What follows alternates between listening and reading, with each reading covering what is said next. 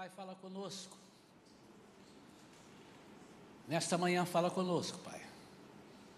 Queremos ouvir somente a tua voz. Dá-nos segurança. Dá-nos unção fresca para esta manhã.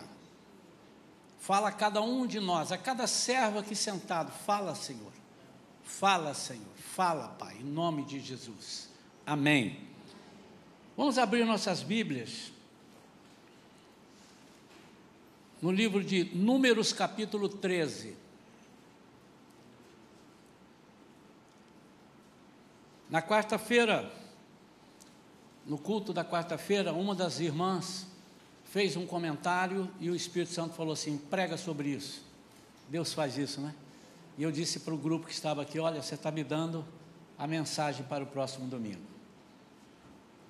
E para confirmar que era Deus, quando eu sentei, foi os tópicos estão aqui. Eu creio que primeiro Deus fala comigo, no sentido de conserto ou de atitudes. Comigo não é comigo Isaías, é comigo o pregador. Primeiro, o pregador tem que sentir Deus falando, para depois ele falar com o restante da igreja. Amém, amados? Números capítulo 13, versículos 25 a 33. O texto é um pouco longo, mas é preciso que seja lido para compreensão melhor. Diz assim: eu vou ler na versão revista e atualizada, na versão atualizada da King James. Ao cabo de 40 dias, retornaram da exploração da terra. Estamos falando dos espias que Moisés enviou. Vieram a Moisés, Arão, e toda a comunidade de Israel em Cádiz, no deserto de Parã, onde prestaram relatório a eles e a toda a congregação ali reunida, e lhes apresentaram os frutos trazidos da terra. E deram o seguinte depoimento a Moisés: Fomos à terra a qual nos enviaste. Na verdade, é terra onde também emana leite e mel Eis os seus produtos. E mostrou os produtos. Todo mundo conhece, até as criancinhas, né? Uva enorme, pendurada no ombro das pessoas, um varal. Contudo, o povo que habita, que a habita, o povo que a habita, habita essa terra, é poderoso. Primeira inversão de valores. Poderoso é aquele que tem Deus consigo e não o inimigo. Ali eu começo a dar margem ao inimigo de vencer a minha guerra. Contudo, o povo que há habita é poderoso. As cidades são fortificadas, mas as portas do inferno não prevalecem. E o que, é que eu tenho com isso, que as cidades são fortificadas? Muito grandes também vimos ali descendentes de Enaque. Em algumas versões eles usam o termo Anak. São gigantes, são homens de dois metros, dois metros e vinte, dois metros, são homens grandes, gigantes. Os amalequitas vivem em Negueb. Os hititas, os jebuseus e os amorreus habitam a região montanhosa. Os cananeus vivem perto do mar e junto ao Jordão. Eles estão só confirmando o endereço. Que Deus falou lá no Egito: Eu vou lhes dar a terra onde habitam os jebuseus, os cananeus e tudo que termina em eus. Eles estavam no lugar certo. Eles não erraram o endereço. Ponto de referência. Então Caleb fez calar o povo reunido diante de Moisés e disse: Subamos e herdamo-la Caleb disse assim: essa narrativa, para mim, não, não vai impedir o meu propósito. Subamos e herdemos-la, disse ele. Em verdade, temos a capacidade de conquistar essa terra.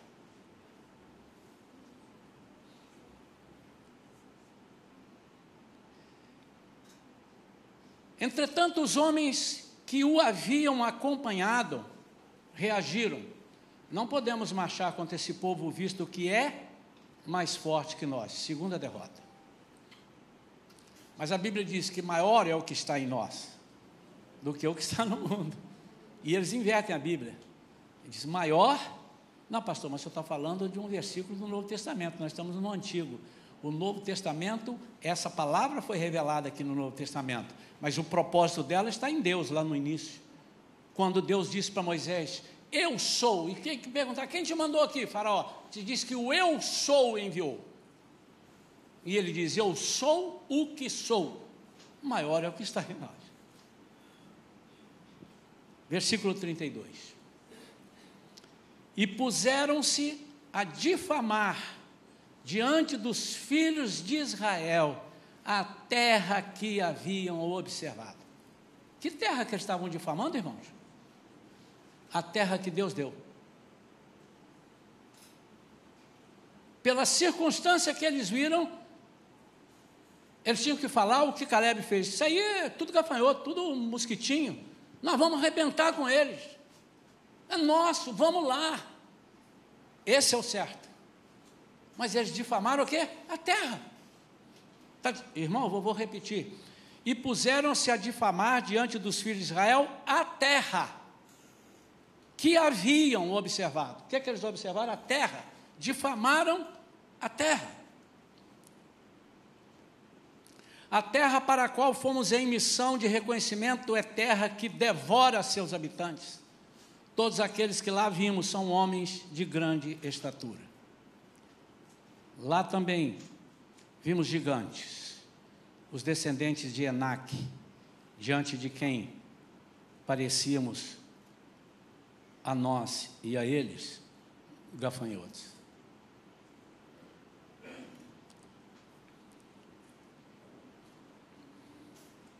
Toda guerra, ela pode ser começada, ela pode ter início, perdão. Toda guerra, nós podemos ter o prenúncio da vitória ou da derrota no seu início, de acordo com as nossas atitudes. Eu uma vez estava vendo uma partida de futebol de dois times grandes. E o primeiro tempo terminou 4 a 0 para um time que, a princípio, não deveria ganhar daquele outro time. 4 a 0. Eu me lembro como se fosse hoje. Quando entra para o segundo tempo, o time que estava ganhando de 4 a 0 é que ia dar a saída. No sorteio, né, primeiro foi o outro, então agora no segundo tempo é outro. E o time que estava ganhando de 4 a 0 vai dar a saída. E eu me lembro, como se fosse hoje. Não era o meu time, mas eu lembro. Não era meu time, mas eu lembro. A pessoa que foi encarregada de dar o pontapé, ele pegou e virou para onde ele tinha que atacar e jogou a bola lá para o goleiro dele. Atrasou a bola para o goleiro. E na hora o narrador disse assim: Xiii, o time está mostrando que está com medo. Só falta agora o adversário voar para cima. Mas não deu outra. Quanto foi o resultado? 5 a 4 para o outro time. Por quê? Porque ele deu dicas. Eu estou com medo, não sei como é que eu conquistei 4 a 0. Meu Deus, foi um aborto da natureza, porque esse time de 4 a 0 era inferior ao outro. Mas ele se mostrou inferior, embora estivesse sendo superior. Irmãos, quando nós, por nós mesmos, nos mostramos superiores, nós somos inferiores. Mas quando nós, com Cristo que é em nós, maior é o que está em nós do que o que está no mundo, quando nós, nos tom, nós tomamos posse, nós, nós assumimos isso, quando sou fraco, aí é que eu sou forte, diz o apóstolo Paulo. Eu quero nesta manhã falar: você tem medo de guerrear? É o título da mensagem. Você tem medo de guerrear? Nós vivemos em guerra. Pastor, eu sou crente, mas eu não quero guerra. Você precisa ser outra coisa. Porque a palavra de Deus diz que a nossa luta não é contra a carne, não é contra o sangue, mas é contra as potestades espirituais que habitam as regiões celestes. E há outros textos que nos dizem que nós temos que lutar o tempo todo, estamos em guerra o tempo todo, não nos descansamos, só descansaremos quando lá chegarmos com Jesus, na glória. Mas também a Bíblia nos diz que nós não lutamos sozinhos, que Ele é o nosso general. Cantamos isso, nosso general é Cristo. E na hora da. Nós viramos um soldado raso. E eu quero deixar uma pergunta, eu queria que os irmãos acompanhassem comigo. Por que não quiseram tomar posse da terra? Meu Deus, vamos avaliar. Eu saio do meio do Egito, lá do barro, vivendo não. E presta atenção, vocês viram a série. Eles não estavam nos melhores lugares do Egito, eles eram uma comunidade fora. Trabalhando como escravos, amassando barro para fazerem tijolos. Comiam, sim, como escravos.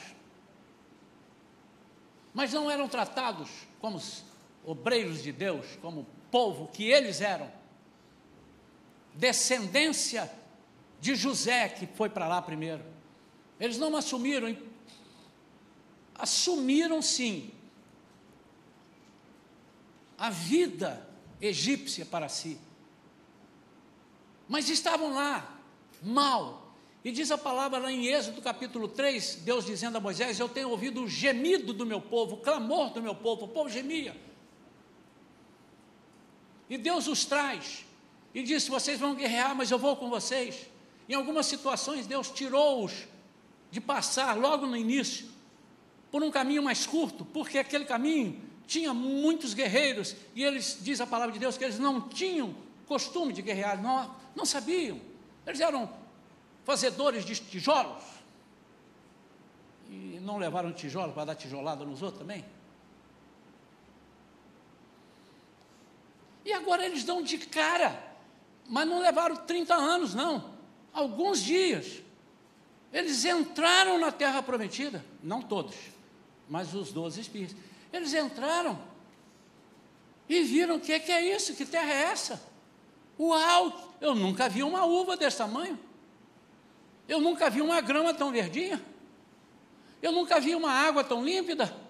É, mas você está vendo isso? Olha lá o gigante, olha. Mas, mas a terra é maravilhosa. Alguns que é nosso, vamos pedir os intrusos que saiam daqui. Porque o Senhor disse: Eu vou vos dar a terra Onde estão os jebuseus, os amorreus, esses outros aqui, que todos que o, que o Senhor falou? E eles abrem mão disso. Disseram, não, nós não queremos. Por que não quiseram tomar posse da terra? Aqui é o nosso ponto dessa palavra de manhã. Primeiro, eles não quiseram tomar posse da terra porque não queriam lutar. Lutar traz alguns incômodos, se não muitos.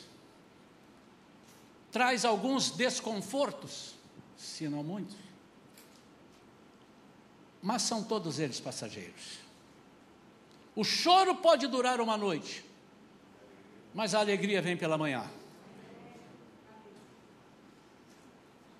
Não há mal que dure o tanto que precise durar não há nada que acontece debaixo da mão do Senhor sem que Ele saiba.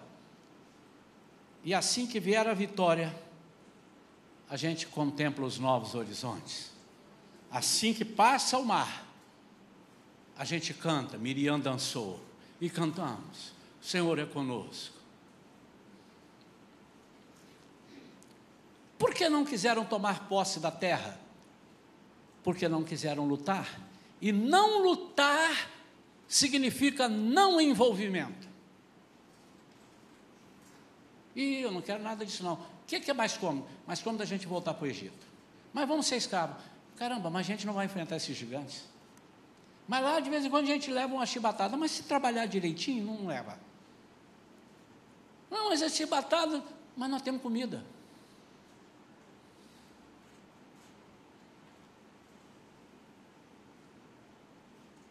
Eu não preciso fazer nada. A comida vem na minha mão.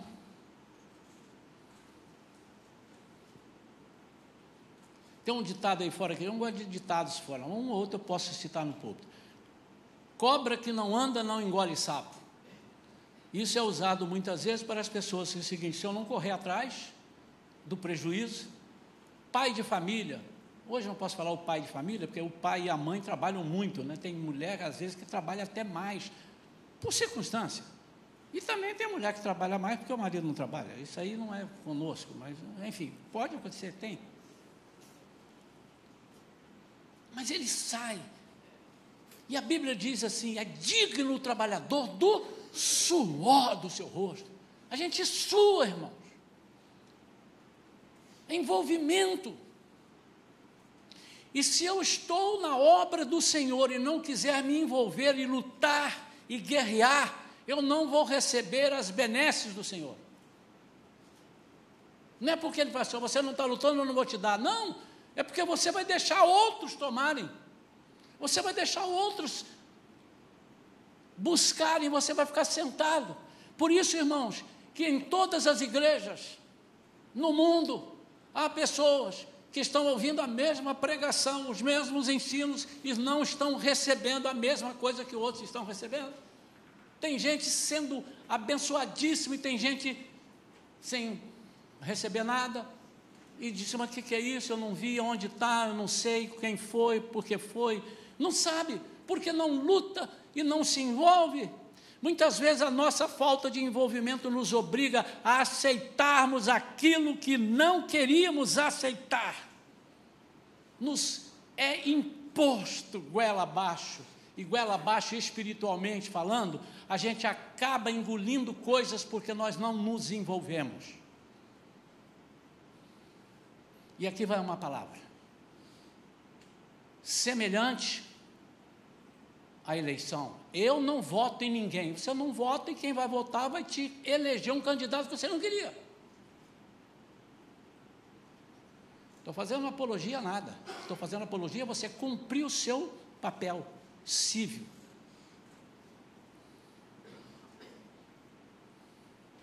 A mesma coisa na igreja. Mas muitas vezes nós não nos envolvemos, e aqui não, acho que não acontece isso, né? Mas os que não se envolvem são os que mais reclamam, são os que mais querem. Não estou satisfeito com isso, não estou satisfeito com aquilo. Pastor, essa igreja não tem célula. Vamos fazer a célula, você pode trabalhar? Não, pastor, eu não sou disso. E você, não, eu também não sou disso. Não, mas isso o senhor faz. Por isso eu tenho pedido ao Senhor, me dá 90 anos com força de 40. Porque nós também não adianta me dar 90 anos. Né? Tem que me dar com força de 40, para eu viver 90 para ajudar. O nosso, a nossa falta de envolvimento, nós temos que né, comer o que é dado. Por que, que não quiseram tomar posse da terra? Porque não quiseram lutar. É nas lutas que conseguimos medir o grau da nossa fé. Claro que é. Quantas vezes nós lutando, agora falando da nossa vida profissional, quanta luta eu tive, irmãos. Eu disse, não vai ser possível, e chorava, e a minha esposa junto comigo chorando, e falando, vai ser possível. É importante, se você é casado, você ter uma mulher do mesmo grau de fé que você tem, ou até maior do que a sua mas nunca inferior que te puxe para baixo, e nem o marido que te puxe para baixo. E quando passavam do lado de lá e vencemos, meu Deus, o que, que, é isso? E quando vinha uma maior, assim, se nós podemos aquela, essa nós poderemos. Isso é aumentar o grau da fé, por quê? Porque é na luta que nós conseguimos medir o grau da nossa fé. É nas lutas que vemos o agir invisível de Deus, a mão poderosa do Senhor, e isso nos faz crescer como povo de Deus. Tem que lutar, tem que lutar, tem que lutar. Se você pensa em não lutar, apostate da fé e siga outro Deus. Você foi chamado para lutar, e vou te dizer mais: você foi chamado para lutar e para morrer pelo Evangelho. Ontem alguém me mandou uma mensagem, eu sei quem me mandou, mas não vou citar o nome, do Billy Graham, novinho, irmãos, que deve ter 50 anos aquela mensagem. Novinho. E ele estava falando assim: se você não está disposto a perder o pescoço por causa do Evangelho, você está no lugar errado.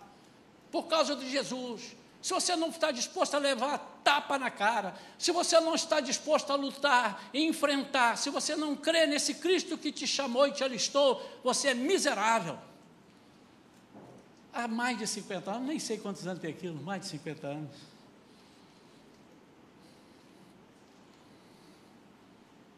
Por que, que não quiseram tomar posse? Porque não quiseram lutar. E quando não lutamos, não lutamos porque também estamos mais focados no exterior, no que vemos. E a Bíblia diz que nós andamos não por vistas, não pelo que vemos, não com esses olhares, mas andamos por fé. Eu louvo a Deus pela vida de Caleb, eu louvo a Deus pela vida de Josué, eu louvo a Deus pela vida de Caleb, que disse: Não, eu, não, eu estou aqui no meio de vocês, mas não sou igual a vocês. Não é possível que vocês não entenderam o recado. Ficamos assustados com notícias, com aparentes gigantes. Há notícias. Há notícias. Eu queria ter um ministro do Supremo que tivesse legalidade, não tem. Dentro da igreja para dizer assim, ó, quem espalhar fake news aqui eu vou mandar prender aí. Gostaria. Mas nós temos um ministro acima dele que é Jesus. Nós nos assustamos com fake news. Gente, amanhã, hoje é sábado. Amanhã, domingo, suponhamos, eu sei que hoje é domingo. Amanhã, domingo, vai chover muito forte. A pessoa já liga e diz: Não vou à igreja porque vai chover forte. Amanhã o sol vai estar causticante. Não vou à igreja porque eu não posso com sol quente. Mas nem esperou. Notícias.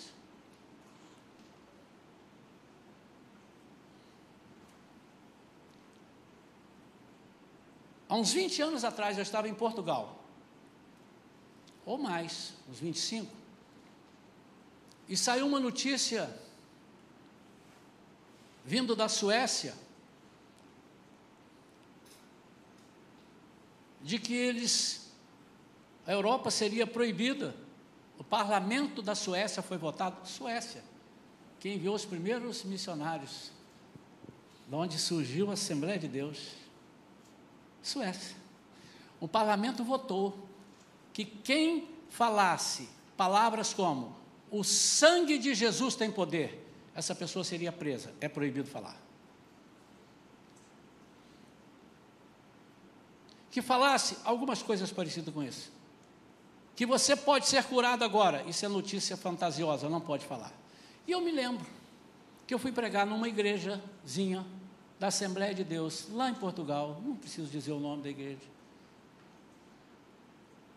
E quando eu acabei de pregar, eu prego desse jeito que os irmãos estão vendo.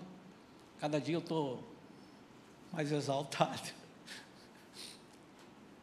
O pastor com muita educação, um velhote. Talvez um, naquela época ele tinha uns 70 anos, e eu estava lá com meus 45, 48, eu lembro como se fosse hoje, viu? Foi ontem. Irmão Isaías. Epa, o irmão pode meter o pé na argola, pá meteu o pé na gola, quer dizer, o irmão pode se dar mal. O irmão, aqui até tinha pouca malta, malta é gente. Mas o irmão vai pregar lá em Aveiro, vai pregar no céu, epa, lá uma multidão. Cuidado com esse negócio que o irmão andou falando. Eu tomei um susto. Falei, meu Deus do céu, falei algum palavrão, falei alguma besteira? Não é possível. Oh, está se noticiando que vai ser, pro, vai ser é o futuro do Noé, ainda não é. Vai ser proibido de falar o sangue de Jesus, e eu te repreendo, e eu condeno, e eu. Não. Ô irmão, mas já foi? Não, mas a gente já tem que começar a ir treinando. Você não acredita que eu vi isso, irmão? Estou debochando do pastor. Não. Quem me conhece, mas quem me conhece bem, né? Quem me conhece mais ou menos, não, sabe que não é a minha linha. Nunca foi. E eu disse, meu Deus. Eu estou em terra estranha, numa igreja que não é minha. Na igreja seguinte, eu digo, pastor, eu posso falar isso? Por que não? Somos pentecostais, meu irmão. Não, deixa eu explicar porque eu estou te perguntando, que senão o irmão vai pensar que eu também não posso nem pregar. Que irmão, o irmão é frio demais, não vem pregar aqui, pá.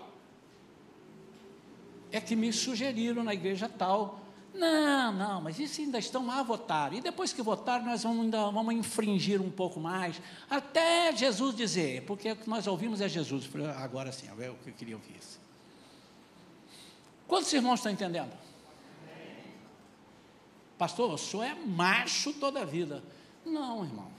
Eu assumi um compromisso com o Senhor e eu não quero mentir para Ele.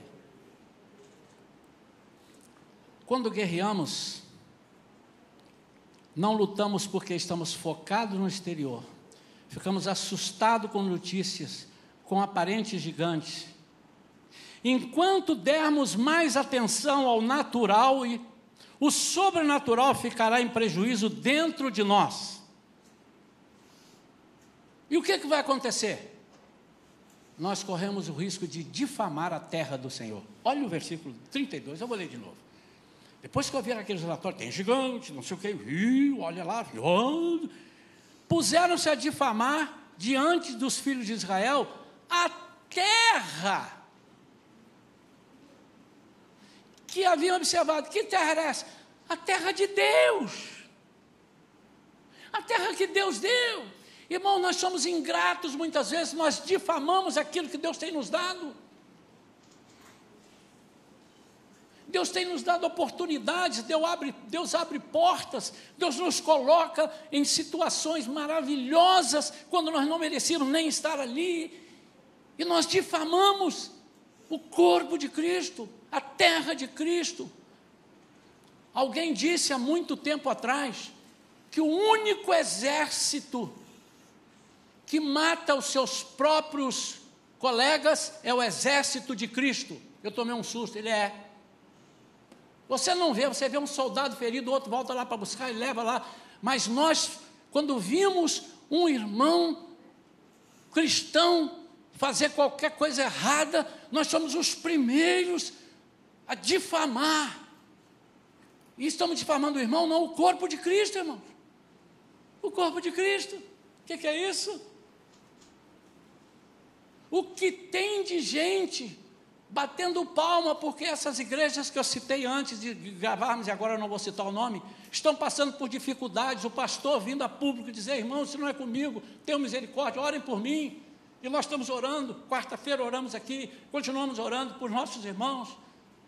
Estão inventando isso. Estamos falando da noiva de Cristo.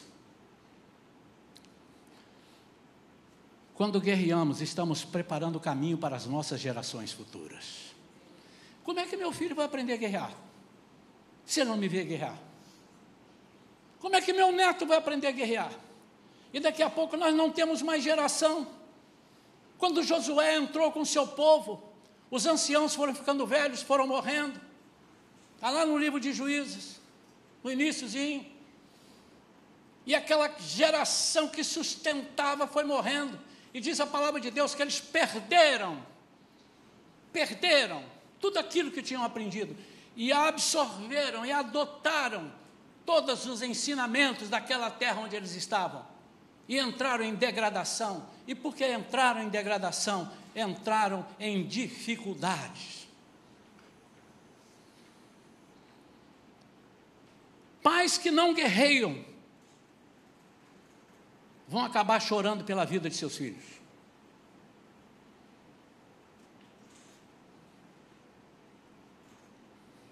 Eu tenho autoridade espiritual para falar isso. Reconheço que algumas vezes eu fui duro com as minhas filhas, mas ambas e todos os netos até agora estão no caminho do Senhor e creio que estarão sempre.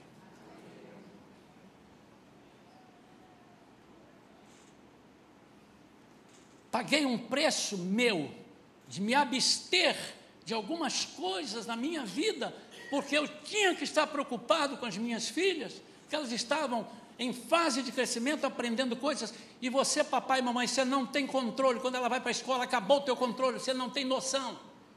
Você não sabe o que, que acontece dentro da Kombi que está levando teu filho, o Avan. Você não sabe o que, que acontece no pátio. Ela está na escola totalmente evangélica. E daí?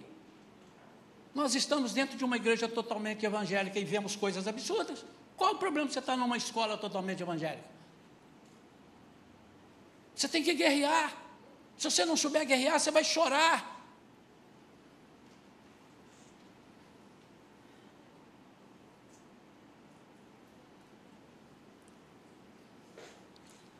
quando decidimos não lutar,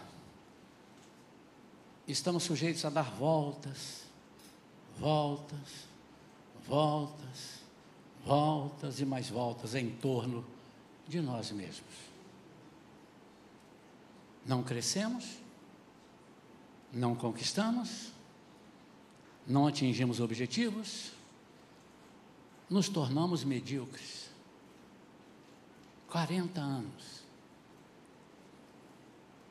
para chegar num lugar onde em alguns meses chegariam. Porque não quiseram guerrear. Porque é muito incômodo guerrear. Para guerrear eu tenho que vestir armadura. E eu gosto de andar só de short. Por que, que eu vou vestir armadura? Os irmãos estão entendendo a linguagem que eu estou dizendo. Cuidado para não dizer, o pastor é contra o short. Cuidado, irmãos. Se eu gosto de andar só de sandália e ir para guerrear, eu tenho que botar um cotuno. Eu não quero guerrear, eu gosto, eu fico mais à vontade de sandália. Mas eu preciso do cotuno, eu tenho que proteger meus pés. Eu já falamos aqui sobre a armadura.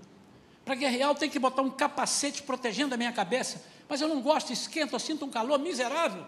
Mas você vai atingir. E quando é que a sua cabeça é atingida? Quando você deixa o demônio falar na sua mente e prospera. Eu tenho que ter uma armadura. Por quê? Porque uma flechada pode atingir o teu coração. Mas você não gosta de fingir. Aquilo é muito pesado.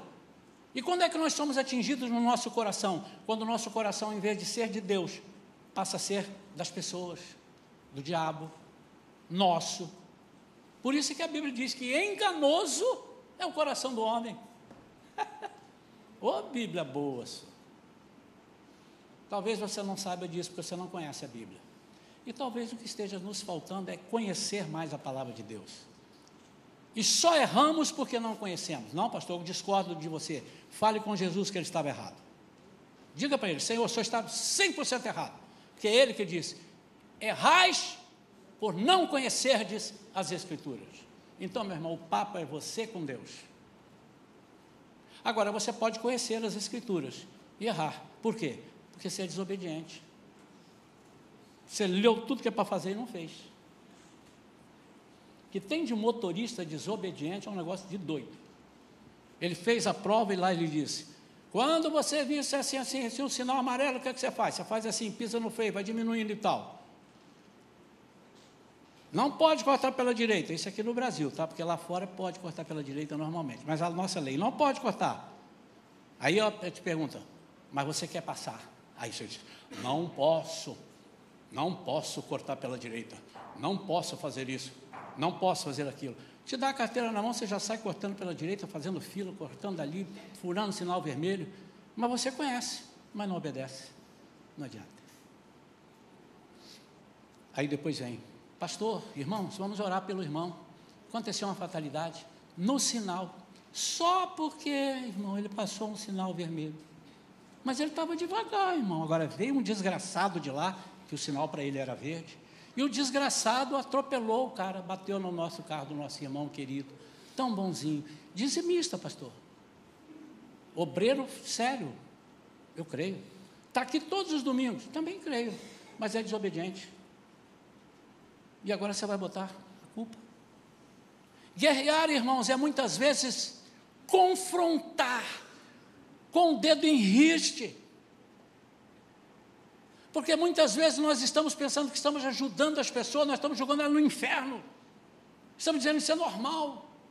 O que tem de pessoas com, e vocês sabem, eu não preciso dizer que eu não vou falar nome, vocês sabem, está nos noticiários, de igrejas que estão levando irmãos para o inferno para dizer que a prática sexual assim, assim, assim é correta. Irmãos, eu vi um vídeo essa semana que eu fiquei horrorizado, de uma igreja fora do Brasil, cheia, e cada ato que o pastor fazia, eu vou dizer para os irmãos agora, a igreja gritava: Glória a Deus, aleluia. Eu não estou debochando glória a Deus, aleluia. Eu só estou dizendo: será? Ensinando práticas sexuais no altar, com o propósito de se eu quero que os meus irmãos não errem no casamento, mas não ensinando a teoria.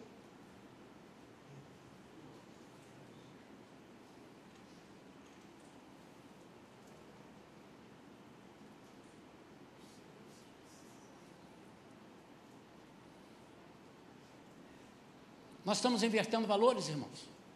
Nós preferimos ficar bonzinhos e não falar, não perder amizades e desagradar a Deus. Isso é muito sério. Deus vai prestar conta, vai pedir contas e nós vamos ter que prestar contas.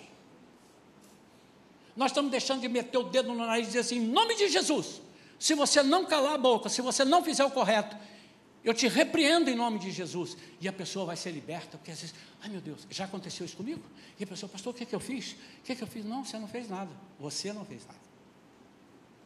Mas o maligno que estava te usando fez. Nós temos que ter esse discernimento, irmãos.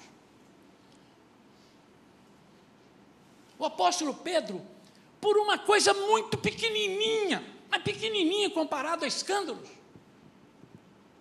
quando os outros não estavam por perto, os outros apóstolos, ele era um com os que não eram judeus.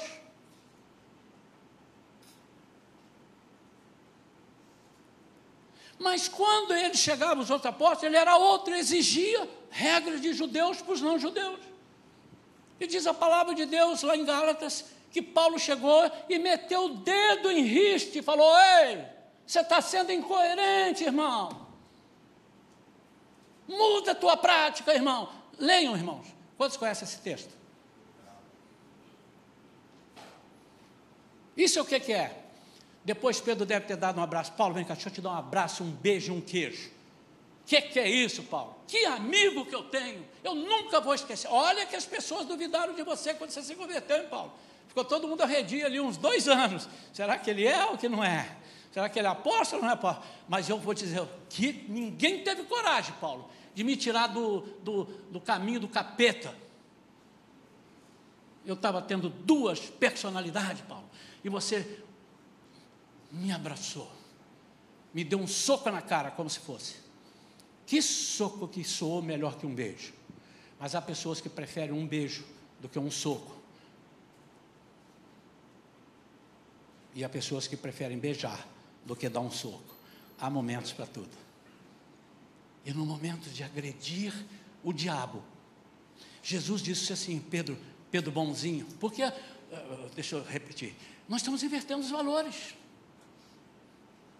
Aquele que dá bronca, que fala duro, que, que luta, não, isso é injustiça, eu não aceito aquele que falou duro. Olha, ele foi duro, não devia ter falado assim.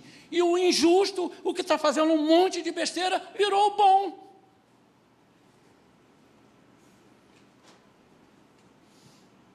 O político que é duro, que fala, que repreende, não presta, a imprensa não gosta dele.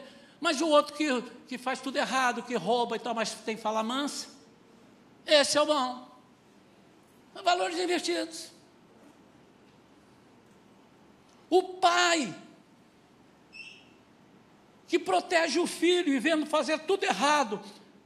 Meu irmão, meu filho, você não vai fazer mais não? Vou, ó, se você não fizer, papai vai te dar uma bicicleta. Aí ele fez outra pirraça, bicicleta não adiantou, né? Celular 13, iPhone 13 Pro, uhul! Aí o filho, daqui a pouco você não sabe mais o que você vai dar para o seu filho. Aí o outro pai, o outro filho lá na casa, está errado. Você pede perdão, você não fala assim com a sua mãe, não pode falar assim com a sua mãe. Você mexeu naquilo ali, de quem é que é aquilo ali? Não é seu? Por que, que você mexeu? Vai lá e devolve. Está de castigo. Eu queria ser filho do outro, porque o outro, ele além de não brigar, ainda dá um celular. Inversão de valores, irmãos. Em nome de Jesus. Não sei quem vai substituir o pastor aqui quando ele for. Não sei. Estou preparando pessoas. As pessoas precisam dizer: Eu sinto o chamado. E haverá. Ou o irmão pensa que quando eu morrer, quando a pastora morrer, a igreja vai acabar. Vocês pensam isso? Se pensam isso, vocês estão na igreja errada, porque essa igreja é do pastor e não de Deus. Não vai acabar. Mas enquanto eu for pastor aqui, eu quero conclamar os irmãos a guerrearem, a terem coragem, de se preciso perder o amigo, é muito melhor e mais simples do que perder o parente mas também tem que perder o parente. Porque Jesus disse: quem não perder pai, não deixar, é, é nesse sentido, não é abandonar o pai, é nesse sentido, não dar ouvido se tiver contra a palavra.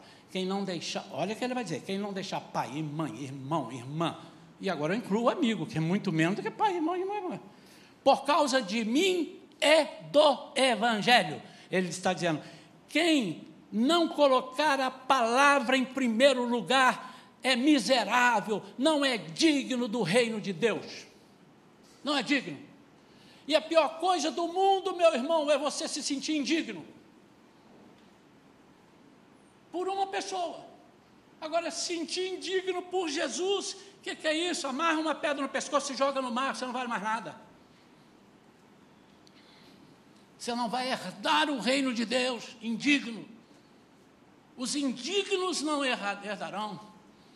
E não é indigno porque não, eu sou digno que eu faço o bem. Não é, você já acabou de entender a palavra de Deus. E a propósito, quando você não entendeu uma palavra pregada, por favor, procure o pregador imediatamente. E diga: não entendi, não concordo, me explique. Não espalhe. Porque você está matando o corpo de Cristo. Isso não é honesto.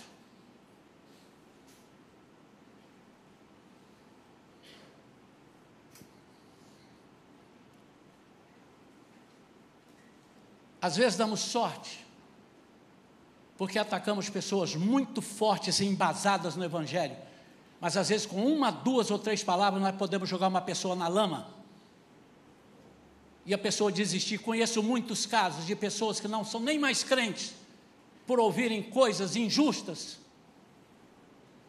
Isso não é certo, irmãos. Isso não é certo. E ainda que erremos, nós temos que ser como Jesus. Ou você é hipócrita, que diz que é servo de Deus, mas eu ajo igual ao diabo. E João dizendo, totalmente inspirado por Jesus, diz: Filhinhos, não erreis, não pequeis, não erreis, mas se pecardes, tem um advogado. Irmãos, muitas vezes nós estamos querendo justiça, mas estamos esquecendo da graça.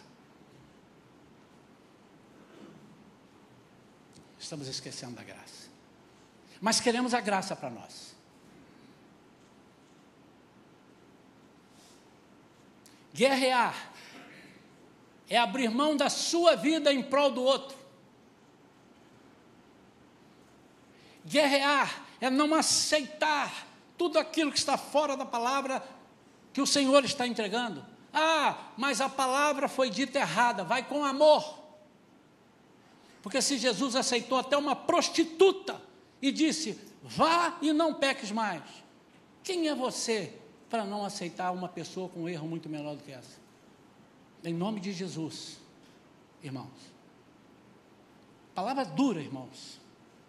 Mas de palavra boa, há muitas igrejas aí que estão lotadas. Prosperidade. Eu não sou contra. Mas se você quer só ouvir palavra boa, há igrejas que só dão palavra boa. Mas eu estou de mão dadas com muitas igrejas que me mandam e eles estão pregando, e nenhum velho igual a mim. Tudo novo. Josué Valandro, Douglas Gonçalves do Dizascope, Theo Hayashi, JB Carvalho de Brasília. Só estou citando nomes de pessoas bem mais novas que eu, que estão dizendo: não aceitamos corrupção. Não aceitamos outro evangelho. Que eu não fui chamado para ser pastor de uma igreja hipócrita. E se você não tem amor e não tem vontade de guerrear para que isso acabe, eu te convido, procure outra religião, não é denominação, porque em qualquer igreja você vai encontrar defeitos. Procure outra religião. Tem aí Maomé, tem um monte de. Tem um monte de coisa, tem vários. Procure. Eu não estou falando mal delas. Senão daqui alguém vai pegar só esse texto e vai dizer que o pastor está falando heresia. Eu estou dizendo que há quem fale de tudo. Em nome de Jesus, irmãos. Se nós viemos aqui e entramos nessa igreja vocês estão assumindo um compromisso comigo de guerra. E eu quero perguntar aqui agora, em nome de Jesus, quem está conosco, não é com Isaías, com o propósito da igreja, com a Shalom, no propósito de unidade, de guerrear, e sabe que a igreja tem um embasamento bíblico. Erramos, erramos, mas nós temos temor a Deus.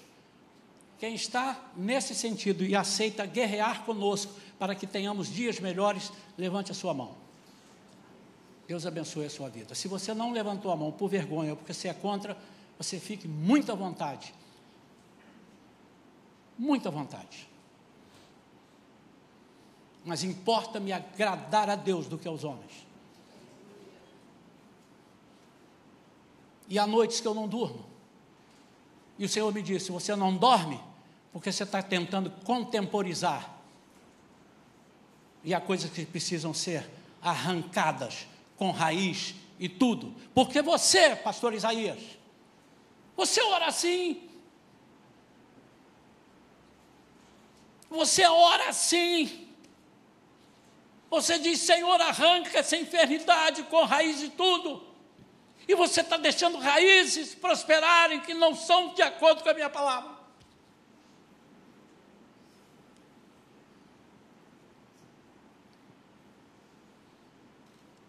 Eu sou incorruptível, irmãos. Sou insubornável, irmãos.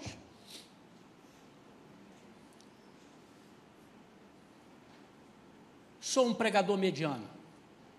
Mas não há ninguém mais incorruptível do que eu. Pode ser igual, mas mais não. E nem insubornável. Eu seria rico se eu aceitasse pelo menos uma pitadinha de, de suborno fui alto executivo no mercado financeiro e poderia ter feito grandes coisas, não tão ilegais, mas eu não achava moralmente correto, porque tem coisas que não são ilegais, mas são imorais. Há coisas que às vezes nós falamos que não é ilegal, mas é imoral, é injusto, é difamação. E se você não se sente em condição, você precisa pedir perdão a Deus para participar da ceia do Senhor. Não da boca para fora, porque o Senhor conhece o teu coração e o meu coração. Mas que beleza que eu me lembro que ele diz assim: Mas toda vez que você clamar, eu estou aqui porque eu sou rico em perdoar. Ah, essa palavra me enche de refrigério. O Senhor é rico em perdoar.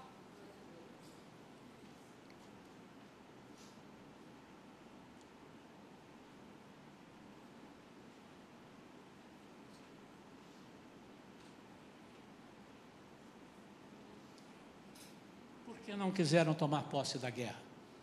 Porque não quiseram guerrear. É muito melhor não guerrear.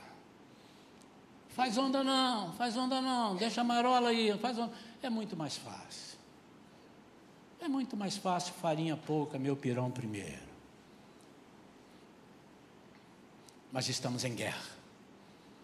E se você não pegar a sua armadura, que Paulo fala lá em Efésios capítulo 6, se você não pegar, você vai perder todas as guerras.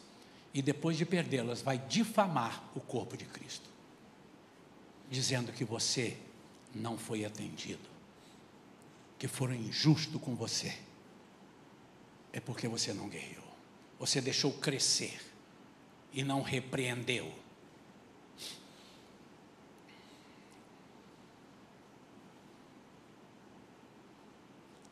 Eu quero conclamar a igreja a tomarmos um novo rumo, não um rumo de outra, deixa eu mudar, a mesma direção mas com os novos, com novas forças e olhares. Exatamente no mês que o mundo chama mês do desgosto. Não é? Agosto não é mês do desgosto para eles? Para nós é mês do gosto. Em nome de Jesus.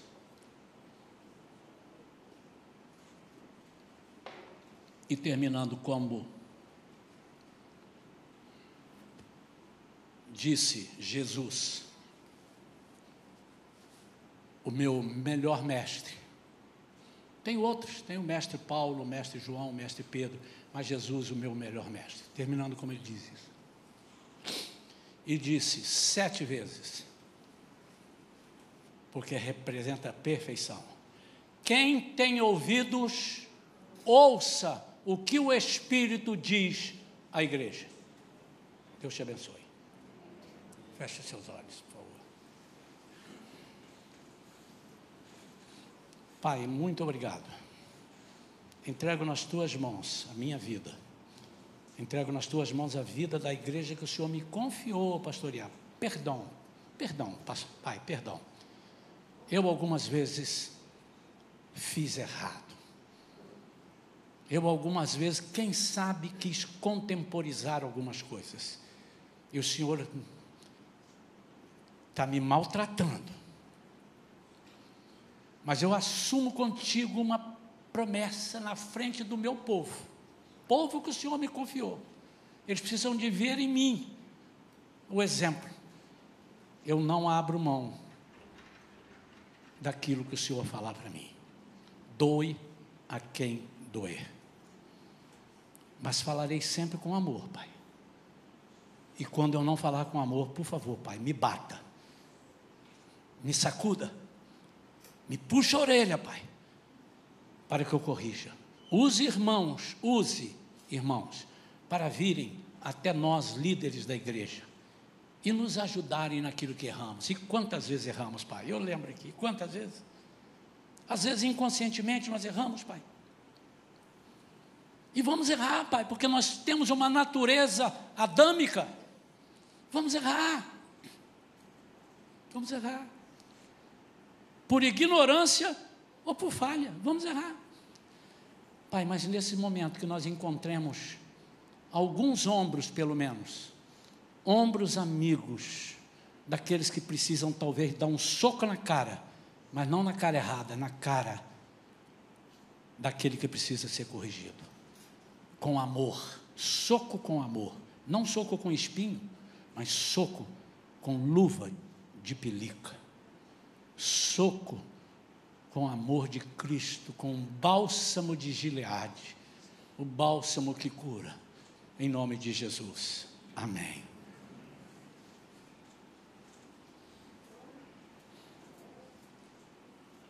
Deus abençoe. Eu já ia fazer uma coisa, o Espírito Santo. Oh.